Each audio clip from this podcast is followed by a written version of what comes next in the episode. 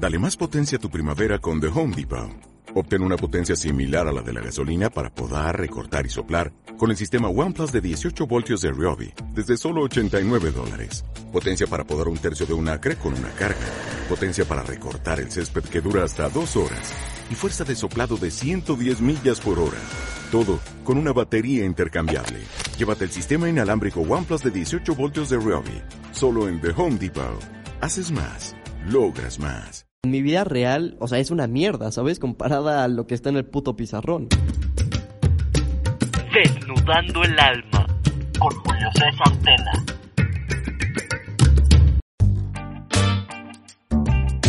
Hola a todos, bienvenidos al segundo episodio de Desnudando el alma. Mi nombre es Julio César Tena. Y antes que nada me gustaría agradecer a todos ustedes por la gran aceptación que tuvieron del podcast, por todos sus comentarios y retroalimentaciones que me dejaron en Instagram y a todas las personas que compartieron el podcast en sus historias. De verdad, muchísimas, muchísimas gracias. En el primer episodio les mencionaba que yo soy una persona que vive sin metas, una persona que vive en su día a día, una persona que no se preocupa ni del pasado ni del futuro. Y muchos de ustedes me escribieron y me dijeron de que, oye, ¿cómo está eso? Suena muy Hakuna Matata. Explícanos un poquito. Entonces, bueno, en este podcast me gustaría explicar un poquito sobre mi visión que tengo en la vida, sobre cómo la vivo yo y cómo, en qué consiste pues, todo esto, ¿no? De vivir sin metas. Porque si bien desde niños yo creo que nos han enseñado a, desde el, oye, ¿qué quieres ser de grande? Pues ya tú estás teniendo como una visión tuya en el futuro y pues contestas X, ¿no? Cualquier cosita. Pero mientras vas creciendo, esa cualquier cosita se va convirtiendo en metas y en objetivos. Porque dices, ok, yo quiero un carro, ok, yo quiero ligarme a esta chava, ok, yo quiero, ¿sabes? Y te vas llenando la cabeza de quiero, quiero, quiero, necesito, necesito, cuando realmente lo que está generando eso es que tú te pierdas de tu presente está generando que tú empieces a vivir en el futuro. Y les comento esto por experiencia propia. O sea, yo todo lo que estoy hablando aquí es por experiencia propia y les estoy hablando desde un punto de vista en primera persona, ¿no? O sea, a mí el tener como estas metas me hacía vivir en el futuro de quiero esto, necesito esto, quiero conseguir esto otro. Entonces eso a mí, pues sí, me despegaba de mi presente y me mandaba directamente al futuro. Y para mí vivir en el futuro es la causa principal de la ansiedad. O sea, vivir en el pasado para mí es la raíz de la depresión y vivir en el futuro es la raíz de la ansiedad. Entonces, pues sí, yo fui una persona que como les mencioné, tuve este método, este como sistema llamado Moodboard para conseguir mis metas. Entonces, este método consistía en que tú tenías que hacer como un collage, haz de cuenta, en un pizarrón, ir poniendo imágenes sobre aquello que te gustaría conseguir. Les ponía el ejemplo de un carro, ¿no? Si yo quiero un carro, voy a pegar imágenes de, ok, el modelo del carro. ¿De qué color va a ser el carro? ¿Cómo van a ser los rines? ¿Cómo va a ser el volante? ¿Cómo? Así, todo súper a detalle iba a pegar imágenes de qué sensaciones como emocionales me iba a transmitir el que ya lo tuviera. Por ejemplo, yo al momento de tener ese carro me iba a sentir muy feliz, muy exitoso, muy pleno. Entonces yo tenía que poner imágenes que representaran esos, esos sentimientos, ¿no? Esas emociones. Esto lo hice durante pues varios años, yo creo, hasta que llegó un punto en el que dije, ok, esto no me está funcionando muy bien, porque veo el pizarrón y, güey, en mi vida real, o sea, es una mierda, ¿sabes? Comparada a lo que está en el puto pizarrón. ¿Por qué? O sea, porque en el pizarrón sí, me creaba yo una película mental increíble, que tenía la vida perfecta, no sé qué. Pero en mi día a día, pues no era así, ni para nada cercano era así. Entonces eso a mí me empezó a generar mucha ansiedad porque yo dije, ok, entonces quiero esto y voy a hacer todo lo posible por conseguir esto. Pero al momento de no conseguirlo, allí era donde entraba como una caída muy cañona. Esta caída de que no, soy un fracasado, nunca voy a llegar a ser como exitoso, no sé qué. Porque obviamente yo tenía en mi cabeza la imagen de que ser exitoso pues era de que tener el carrito, que tener eh, un emprendimiento, ¿sabes? Porque pues obviamente ser emprendedor es lo de hoy. Yo tenía esa clásica imagen como bien, bien estereotipada. Y bueno, al no conseguir resultados con este mood board, yo como que transicioné a otro método, que ni puta idea de cómo se llama, pero en algún artículo o video de YouTube lo vi, que consistía en visualizarte a un futuro. Entonces, tú decías, ok, ¿no? Este carro lo voy a tener a mis 20 años, ¿no? ¿Qué día? ¿Qué hora? ¿No? ¿Cuál es la fecha exacta que lo vas a tener? Ok, mm, el 30 de abril. Ok, el 30 de abril, de dentro de dos años, yo voy a tener como este carro, ¿no? Entonces, igual, tenías como que detallarlo, qué ibas a sentir, no sé qué. Pero en vez de quedarte como en todo ese proceso sentimental, tenías que hacer como una estrategia. Entonces tú decías, ok, para conseguir el auto, conseguir el auto es la meta final, ¿no? Entonces, antes de conseguir el auto, ¿qué tengo que hacer? Ir a la agencia. Ok, antes de ir a la agencia, ¿qué tengo que hacer? Este, así, ¿no? Ir haciendo como que del futuro hacia tu presente, o sea, ir como en retroceso del futuro al pasado, que sería tu presente, y ahí establecer así como que literal cada escalón cuál va a ser, ¿no? ¿Qué paso vas a dar para llegar a conseguir eso que quieres? Julio, bien emprendedor, Julio, bien estratega, generó sus estrategias pues para conseguir eso que yo quería, ¿no? En mi caso, por ejemplo, yo tenía un emprendimiento en secundaria, yo tenía con otros amigos que consistía en, en personalizar playeras. Entró a prepa y pues obviamente este proyecto se va y yo me quedé con esa espinita, ¿no? De seguir diseñando ropa y así. Entonces, pues yo con mi creatividad y mi máxima experiencia que tenía en el mundo de la moda, pues decido crear como una marca de ropa. Entonces yo me ponía pues así, ¿no? Estos objetivos de que, a ver, me gustaría vender a bailarines, ¿no? Ok, ¿a qué bailarines? No, pues de esta, esta y esta academia. ¿Y qué vas a hacer para conseguir eso, no? Pues a ver, y así empezaba yo a hacer como todas mis estrategias y no sé qué. Y bueno, esa etapa a mí me generó pues muchas, muchas emociones, ¿no? Porque realmente lo que estaba haciendo, yo trataba de ser como lo más profesional posible y trataba de hacer mis campañas publicitarias lo más pro que se pudiera, o sea, que se viera bien para que la gente lo percibiera como una marca de, ah, no mames, mira, está de huevos, ¿no? Y me compraran. Lo cual, como no me funcionó, me empezó a generar muchísima ansiedad ¿Por qué? Porque obviamente pues yo no empecé a exportar luego, luego, bueno, a exportar, yo no empecé a mandar playeras luego, luego de que a Guadalajara y así, que era como la idea que yo tenía, ni estaba vendiendo. Entonces yo decía de que, güey, ¿por qué? O sea, estoy haciendo diseños muy chingones, como que la idea de la marca es muy creativa, no sé qué, pero ¿por qué no está pasando, no? Y pues bueno, yo aquí ya tenía como toda mi estrategia en el piso, ¿no? Y yo me metí demasiado como a este mundito del emprendimiento, en el que ya sabes, ¿no? Super nerd, yo seguía páginas de motivación y de que no, tú eres un león, no sé qué, ¿sabes? Así, yo me volví muy teto, sinceramente. O sea, desde secundaria me empecé a hacer como muy teto respecto a esto. Y bueno, decido como dejar todo este proyecto que tenía de la marca de ropa y así, porque pues de plano dije, ok, está muy chingón el proyecto, pero tal vez no es el momento para mí, ¿sabes? Porque si falta de capital o si yo hacía todo solo. El chiste de todo esto, y es a donde quiero llegar, es que eh, entro a cuarto semestre de prepa. En cuarto semestre decido ya abandonar por completo el proyecto y replantearme pues todo lo que había venido haciendo, ¿no? Desde secundaria, replantearme, empezar a cuestionarme las cosas, si realmente eso era lo que quería hacer toda mi vida y empiezo pues este proceso como desde cero de autoconocimiento. Empezar yo a, preguntarme a mí mismo qué es como lo que quiero, qué quiero hacer, no sé qué. Y bueno, este proceso es muy importante porque aquí es donde yo empiezo a cuestionarme, pues ahora sí como que muy filosóficamente tal vez, pero el quién soy. Yo empiezo a preguntar muy seriamente como quién soy, ¿qué estoy haciendo? O sea, ¿realmente vine aquí para emprender un proyecto de ropa o qué estoy haciendo, no? Y pues en este proceso de tratar de definirme, yo dije, a ver, si me voy a querer definir en palabras, pues me voy a tener que poner más etiquetas.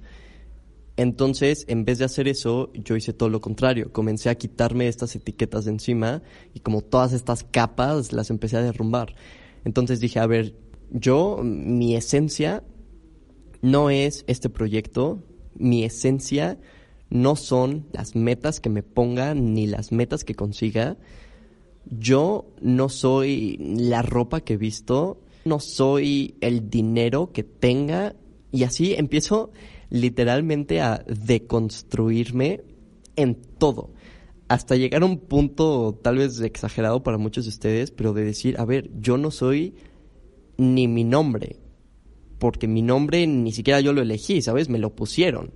Yo no soy tampoco mi cuerpo, porque si me cortan un brazo, si me cortan una pierna, dejo de ser yo. Entonces, esta pregunta de quién soy yo comenzó a hacerse como todavía más caótica, porque el quién soy yo es, no sé, o sea, no tengo ni puta idea de cómo definirme, pero sí tengo idea de qué no soy. Y sin duda no soy y así todo, ¿no? Me empecé como a, a dejar en blanco de nuevo esta hoja, todo lo que según yo ya tenía como construido, entre comillas, lo empiezo a derrumbar y empiezo en este nuevo proceso como de caminar la vida con otros lentes, ¿sabes? Empiezo a ver la vida de una forma muy, muy distinta. Y llega aquí un punto muy importante en el que una vez escuché de una persona este ejemplo que a mí me pareció increíble y me hizo replantear toda la idea que tenía sobre las metas y así. Y esta persona lo que mencionaba era que qué pasaría si tú, o en este caso yo, Julio, no consigo ninguna meta. O sea, si yo no consigo obtener ningún resultado en cuanto a mis metas, en cuanto a mis objetivos, ¿qué pasaría?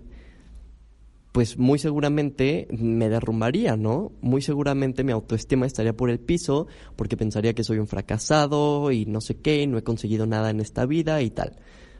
Y con este ejemplo yo empiezo a, a profundizar, a meditarlo, a reflexionarlo y digo, claro, es que si tú pones tu felicidad, tu autoestima, ¿sabes? Tu amor propio, tu plenitud, lo pones en tus metas, o sea, lo pones en lo que has conseguido, realmente es una, una felicidad y una plenitud muy frágil.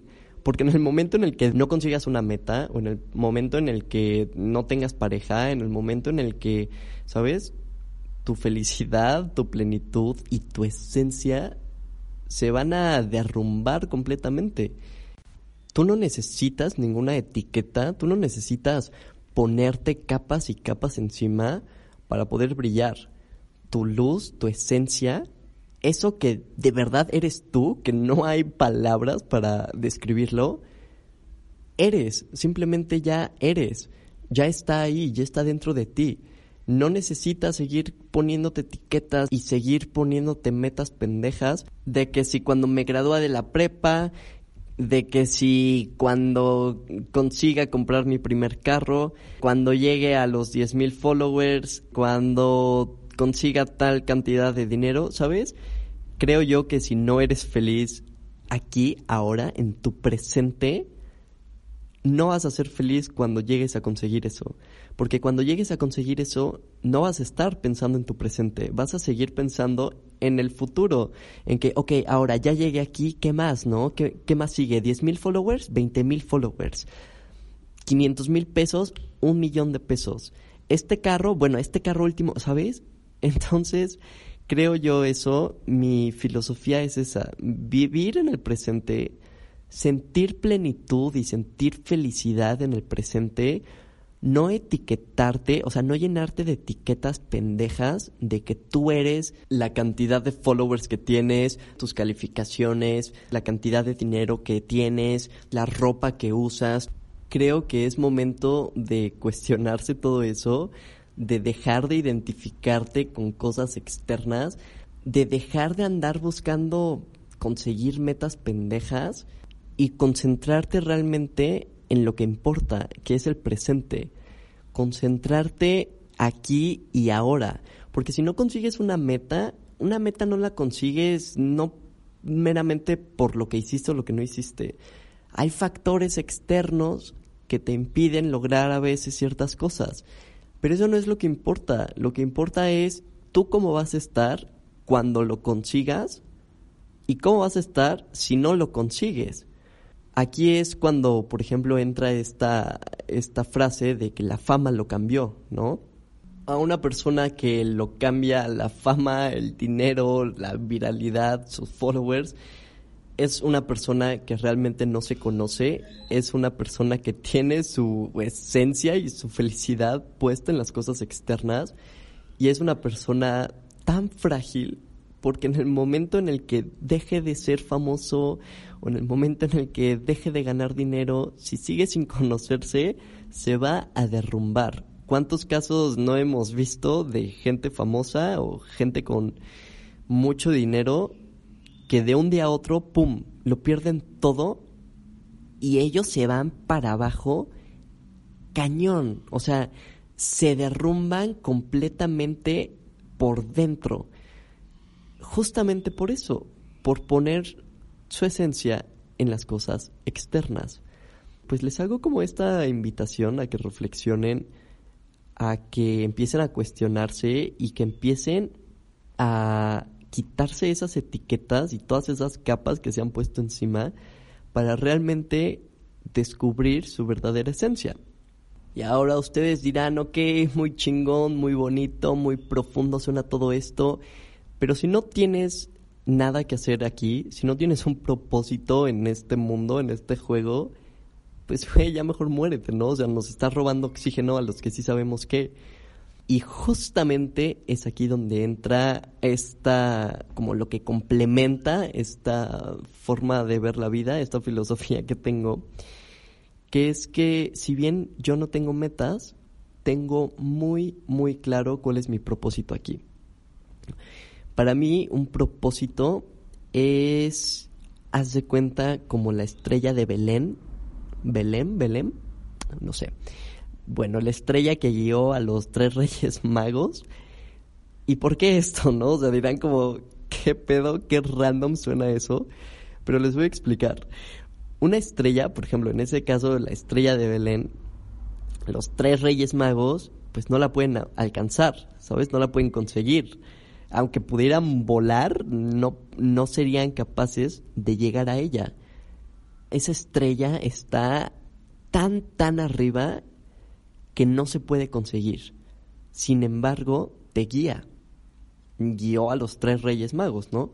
Y justamente así es como yo tengo como definido un propósito. Un propósito no es algo que puedas alcanzar, no es algo que puedas conseguir, sino es más bien algo que a ti te guía. Y no tan solo te guía, sino que también le va dando sentido a tu vida, le va dando sentido pues a tu existencia porque vas caminando no consiguiendo como estos trofeitos, estas metas pendejas, no vas caminando por la vida consiguiendo checkpoints, sino que vas caminando con un sentido muy grande. Un propósito también es algo que inevitablemente va a ayudar a las demás personas. Entonces vas caminando dando pasos tal vez gigantes o pequeños, pero durante todo este camino vas ayudando a las personas. ¿Cuál es la meta final? No hay puta meta final, porque te vas a morir y ni siquiera vas a haber conseguido ese propósito. Sin embargo, ¿qué estela de luz dejaste detrás de ti? ¿A qué personas impactaste? ¿A cuántas personas inspiraste? ¿A cuántas personas ayudaste con tu vida? Y ahora, para cumplir tu propósito, no hay una sola forma de cumplirlo no es que con tu carrera universitaria ya lo cumplas. Sí, tu carrera universitaria puede ser una forma de cumplir tu propósito. Tu trabajo actual puede ser una forma de cumplir tu propósito. Sin embargo, no hay una sola forma. Yo no quiero dedicarme toda mi vida a hacer lo mismo. Yo no quiero dedicarme toda mi vida, si me llego a dedicar, por ejemplo, a la fotografía y el video, no quiero dedicarme toda mi vida a eso. Quiero hacer muchísimas, muchísimas cosas. En verdad, o sea, mi lista de, de sueños es gigante. O sea, güey, quiero aventarme de paracaídas, quiero ser embajador de la pinche ONU, güey. Yo sueño, ¿sabes? No me da miedo soñar. Pero aquí es donde entra esto. Si yo no llego a conseguir ninguna de esas cosas, yo aún así voy a haber vivido mi vida muy feliz y muy pleno, porque yo sé quién soy porque yo me conozco y porque yo me amo y me acepto. Ahora, prefiero sí conseguirlo. Prefiero ser embajador de la ONU, prefiero ser fotógrafo y videógrafo, prefiero poder conocer a una mujer increíble, casarme con ella y tener hijos.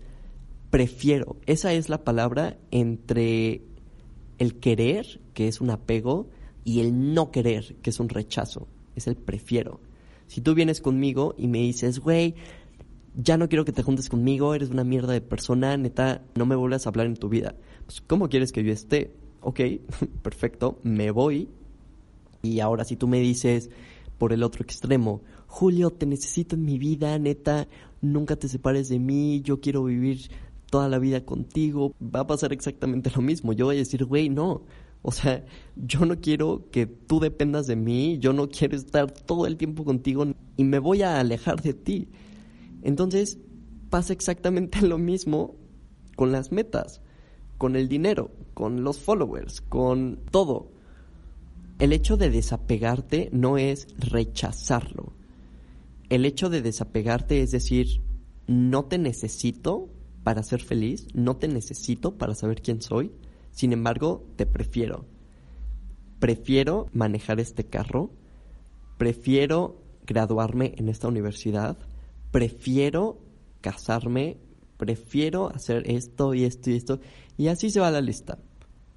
Pero si no consigues nada de eso y te conoces tú muy bien, tu esencia, tu felicidad y tu plenitud, ahí seguirán en tu presente.